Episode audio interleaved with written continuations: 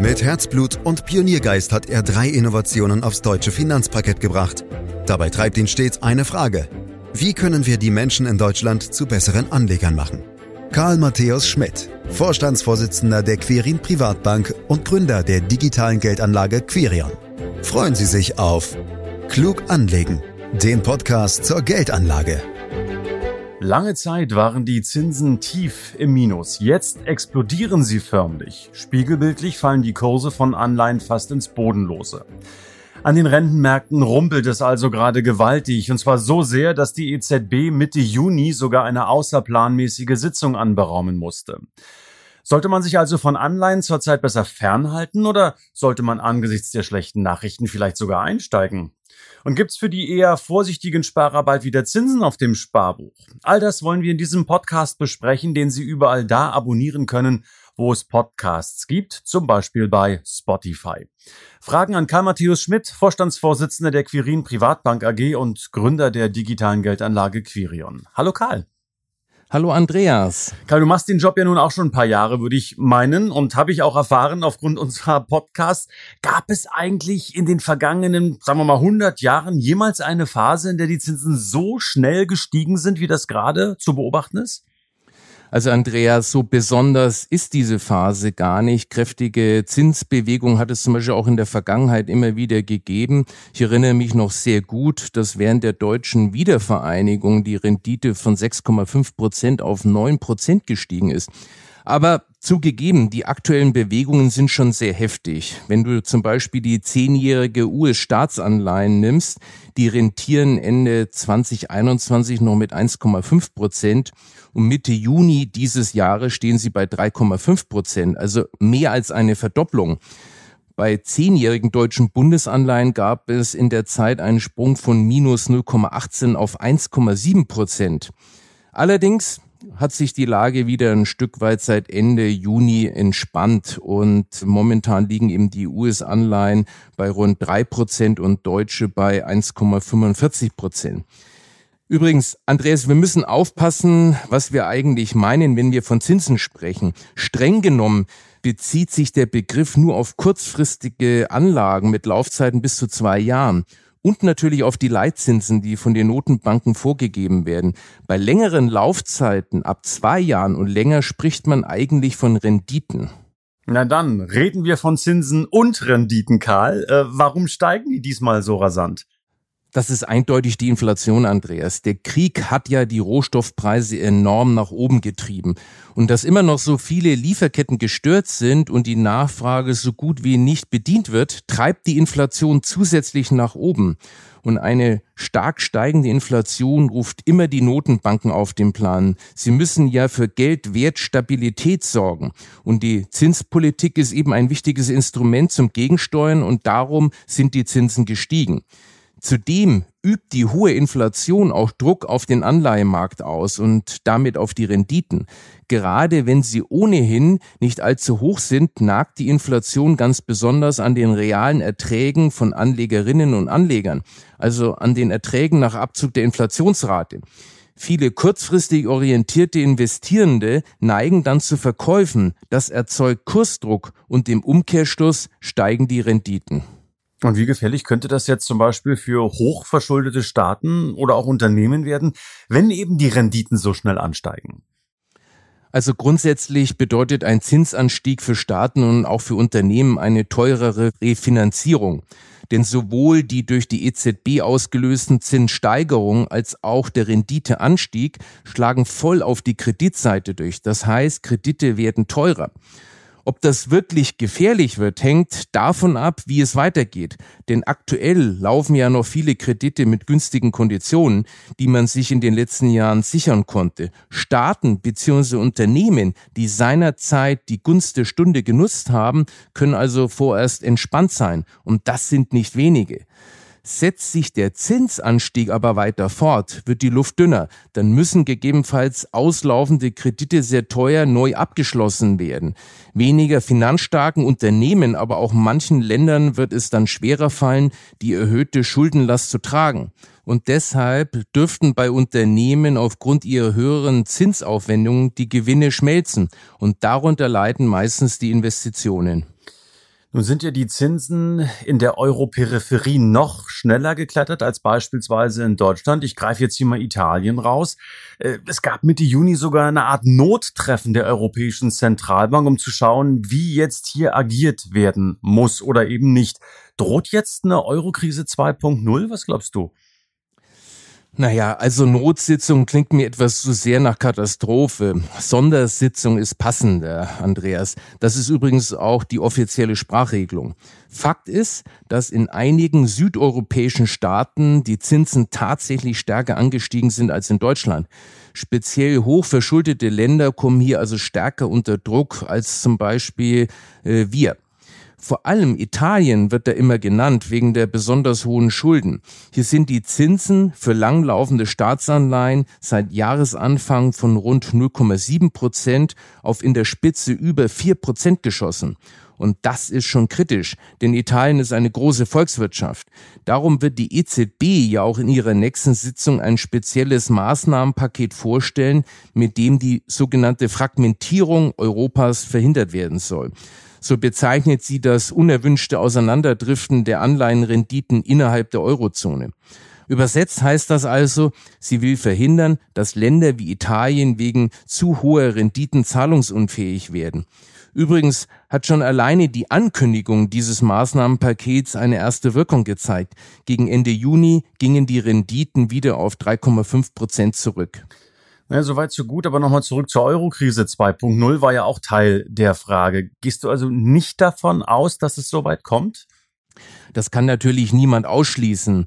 Aktuell zeigt sich wieder einmal eine bekannte Konstruktionsschwäche der Währungsunion, vor der von den Spezialisten von Anfang an gewarnt wurde, nämlich, dass sie aufgrund der unterschiedlichen Situationen der beteiligten Länder aufgrund sogenannter asymmetrischer Schocks unter Druck gerät. Damit ist einfach gemeint, dass die Länder von außerordentlichen Ereignissen, und die haben wir ja nun wirklich unterschiedlich stark betroffen sind. In dem Fall ist es halt die Fähigkeit zum Beispiel Italiens, auch höhere Zinsen verkraften zu können. Aber auch hier gilt, das erhöhte Niveau gilt nur für neu aufgenommene Schulden. Das schlägt ja auch hier nicht sofort voll auf die komplette Refinanzierung durch, weil ja auch in Italien in den letzten Jahren viele günstige Langfristkredite mit Zinsfestschreibungen aufgenommen wurden. Karl, ich bin mir jetzt nicht sicher, ob ich das jetzt nicht mitbekommen habe oder ob ich dir nicht richtig zugehört habe. Aber äh, nochmal, bekommen wir jetzt eine Eurokrise 2.0 oder nicht? Na gut, wenn sich der Trend steigender Zinsen fortsetzt, kann das für Länder wie Italien viel Stress bedeuten und im Extremfall sogar zu einer erneuten Eurokrise führen. Und genau deshalb ist die EZB auf der Hut. Das ist ja auch der Hintergrund der besagten Sondersitzung. Da hat sie ja bereits betont, dass sie die vorhandenen Gelder aus dem Ende März ausgelaufenen Corona-Notkaufprogramm flexibel einsetzen wird. Das heißt, vor allem für den Ankauf von Staatsanleihen finanzschwacher Euromitglieder. Es geht hier immerhin um einen Anleihebestand von 1,7 Billionen Euro. Immer wenn einer dieser Anleihen fällig wird, investiert die EZB das zurückbezahlte Geld erneut in Staatsanleihen der Eurozone. Und das soll bis mindestens Ende 2024 so laufen. Das ist an sich nicht neu, das war schon mit dem Auslaufen des Programms klar. Neu ist aber der nunmehr offensichtliche Fokus auf Anleihen finanzschwacher Staaten. Offensichtlich ist sich die EZB aber nicht sicher, ob die reinen Reinvestitionen fälliger Anleihen ausreichen, sonst hätte sie ihre Fachleute nicht mit der Ausarbeitung eines neuen Hilfsprogramms beauftragt. Details dazu sind noch nicht bekannt. Man darf also wirklich sehr gespannt sein. Klares Ziel wird sein, dass sich die hochverschuldeten Staaten in der Eurozone wie Italien, Griechenland oder Portugal weiterhin mit Krediten finanzieren können und nicht von hohen Schuldendienstkosten erdrückt werden. Die EZB wird am Ende alle Hebel in Bewegung setzen, um eine Neuauflage der Euro-Krise zu verhindern. Alles im allem befürchte ich Stand heute deshalb keine Euro-Krise 2.0. Wow, na gut, haben wir heute drei Fragen gebraucht, um genau zu dieser Erkenntnis zu kommen, Karl. Aber ich danke dir auch im Namen natürlich aller Hörerinnen und Hörer, dass du das so ausführlich erklärt hast. Darum geht's ja letztlich auch hier. Da wollen wir uns ja auch die Zeit nehmen. Und es ist natürlich auch beruhigend, dass es diesmal wahrscheinlich nicht so schlimm werden wird. Aber dennoch, die EZB ist spät dran mit der ersten kleinen Zinsanhebung. Es werden dann wohl 25 Basispunkte am 21. Juli werden. Ist das vielleicht nicht doch ein bisschen spät mit Blick auf die dynamische Inflation? Ich weiß, derzeit wird von allen Seiten immer behauptet, dass die EZB zu spät dran ist. Ich sehe das anders. Ich glaube, das ist letztlich ein Missverständnis. Für eine erfolgreiche Inflationsbekämpfung muss man nämlich berücksichtigen, wo eigentlich ihre Ursache liegt. Entsteht sie durch eine Angebotsverknappung oder aber durch eine überschießende Nachfrage? Aktuell ist die Inflation eindeutig auf den Ukraine-Krieg zurückzuführen, beziehungsweise auf die Verknappung auf der Angebotsseite der Rohstoffmärkte, vor allem bei Gas, Rohöl und Getreide. Verstärkt noch durch die sich nur langsam entspannende Lieferkettenproblematik. Es ist also ein ganz klassischer Angebotsschock. In so einem Fall haben Notenbanken wenig in der Hand, um direkt gegen die Inflation zu steuern. Die aktuelle Entwicklung bei den Rohstoffpreisen kann eine Notenbank nicht bremsen. Wie sollte sie das auch machen? Gleiches gilt für die Probleme bei den Lieferketten. Eine restriktive Geldpolitik setzt in erster Linie bei der sogenannten Nachfrageseite an. Steigende Zinsen verteuern die Kreditkosten. Damit wird eine überschießende und preistreibende Nachfrage gebremst, sowohl bei Unternehmensinvestitionen als auch beim privaten Konsum. Bei den Verbrauchenden kommt hinzu, dass sich das Sparen auch wieder mehr lohnen könnte. Die Preise sind aber derzeit eben nicht von der Nachfrage getrieben. Im Gegenteil, viele Expertinnen und Experten mahnen ja schon eine neue große Wirtschaftskrise an die Wand, wovon ich übrigens nicht ausgehe. Ja, da kommt wieder der Optimist durch, wie ich hier höre, Karl. Aber du sag mal, wie soll die Notenbank denn wirklich die Inflation in den Griff kriegen, wenn nicht über schnelle höhere Zinsen. Und ich meine, die Zinstrippelschritte, so will ich es mal nennen, erscheinen nun wirklich vielen sehr, sehr mickrig. Die 25 Basispunkte habe ich ja gerade schon genannt. Also, fass mal zusammen, was bezweckt die EZB überhaupt mit ihrem jetzigen Vorgehen? Also die EZB ist nicht völlig machtlos. Sie ist nur nicht in der Lage, das hinzukriegen, was momentan fast alle fordern, nämlich die Inflation kurzfristig und deutlich zurückzuführen. Das ist aber auch gar nicht der entscheidende Punkt. Es ist viel wichtiger, dass die EZB verhindert, dass sich die breite Masse an die hohen Inflationsraten gewöhnt. Denn dann besteht die Gefahr, dass das in sämtliche ökonomische Kalkulationen und Entscheidungen mit einfließt. Und dann gibt es eine Art selbsterfüllende Prophezeiung. Und die Inflation bleibt auch in der Zukunft hoch. Ein Beispiel für eine solche ökonomische Entscheidung wären deutlich überhöhte Lohnforderungen, was dann wiederum zur gefürchteten Lohnpreisspirale führen könnte. Und die EZB kann sehr wohl dazu beitragen, dass es nicht dazu kommt. Das geht am besten, indem sie die mittel- und langfristigen Inflationserwartungen möglichst gering hält.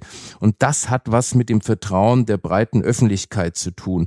Und da könnten dann unter anderem auch angemessene geldpolitische Maßnahmen schon eine wichtige Rolle spielen, auch wenn sie nicht unmittelbar auf die Preise wirken. Ganz wichtig, Andreas, hier geht es um das Vertrauen in die EZB, dass sie eine anhaltend hohe Inflation erfolgreich bekämpft und nicht die aufgrund eines Schocks kurzfristig hochschnellenden aktuellen Inflationszahlen.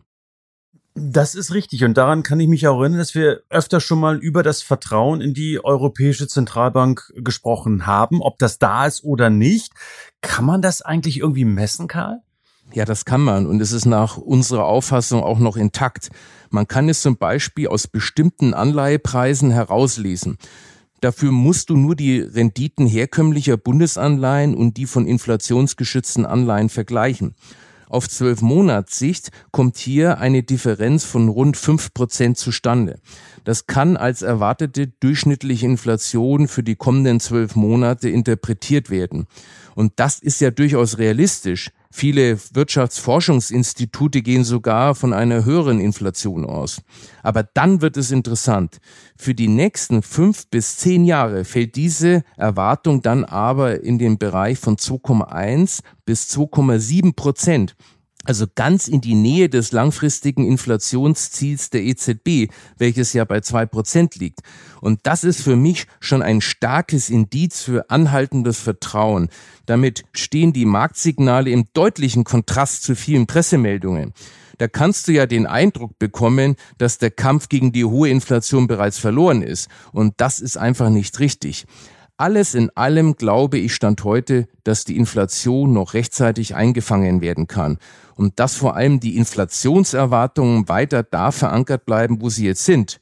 Möglicherweise wird die EZB dafür noch etwas offensiver werden müssen im Sinne der Signalwirkung. Für unmittelbar sinkende Inflation kann die EZB aber eben nicht sorgen. Ja, Fakt ist, die US-Zinsen liegen nun mal bei gut drei Prozent. In Deutschland kratzten die zehnjährigen Bundesanleihen zeitweise sogar schon an der zwei Prozent Marke, ehe es dann zurückging, hast du ja auch erwähnt. Äh, könnte sich da jetzt möglicherweise ein Einstieg zum Beispiel über Anleihe-ETFs lohnen, zumindest als Depotbeimischung, Karl? Anleihen-ETFs sind jetzt natürlich attraktiver als vor einem halben Jahr. Für jemanden, der ohnehin in Anleihen investieren wollte, ist das jetzt also eine gute Gelegenheit.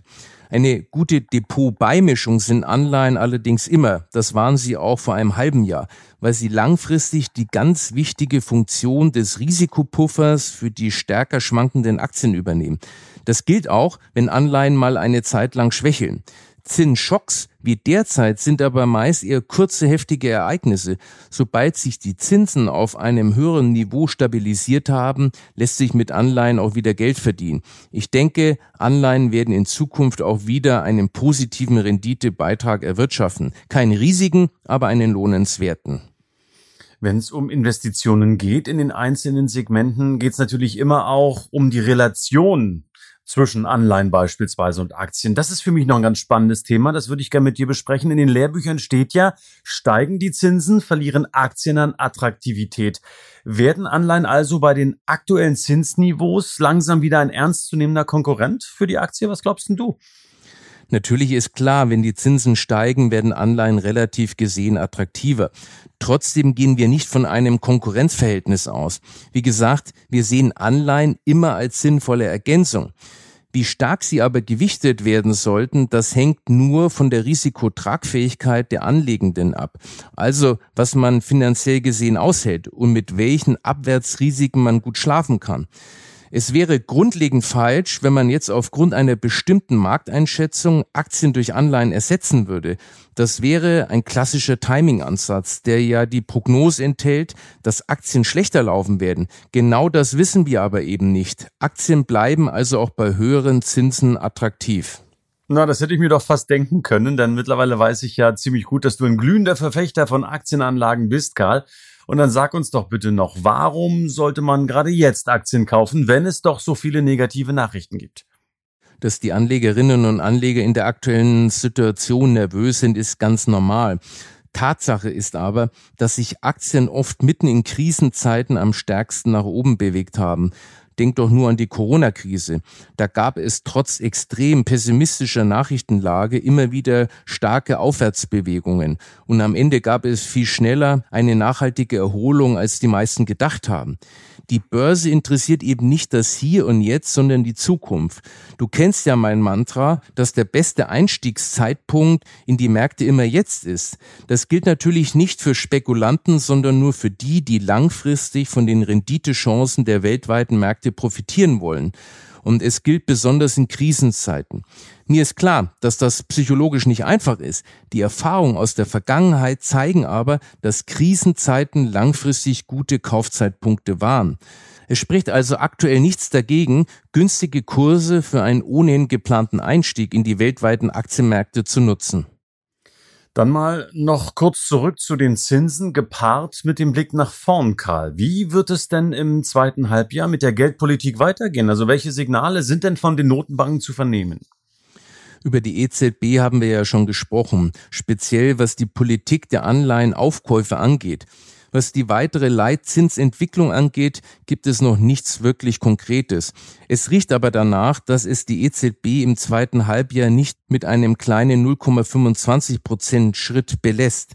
Sie hat schon angedeutet, dass sie sich für die September-Sitzung sogar ein 0,5 Prozent Punktschritt vorstellen kann. Dann lägen wir am Jahresende beim sogenannten Hauptrefinanzierungssatz immerhin bei 0,75 Prozent.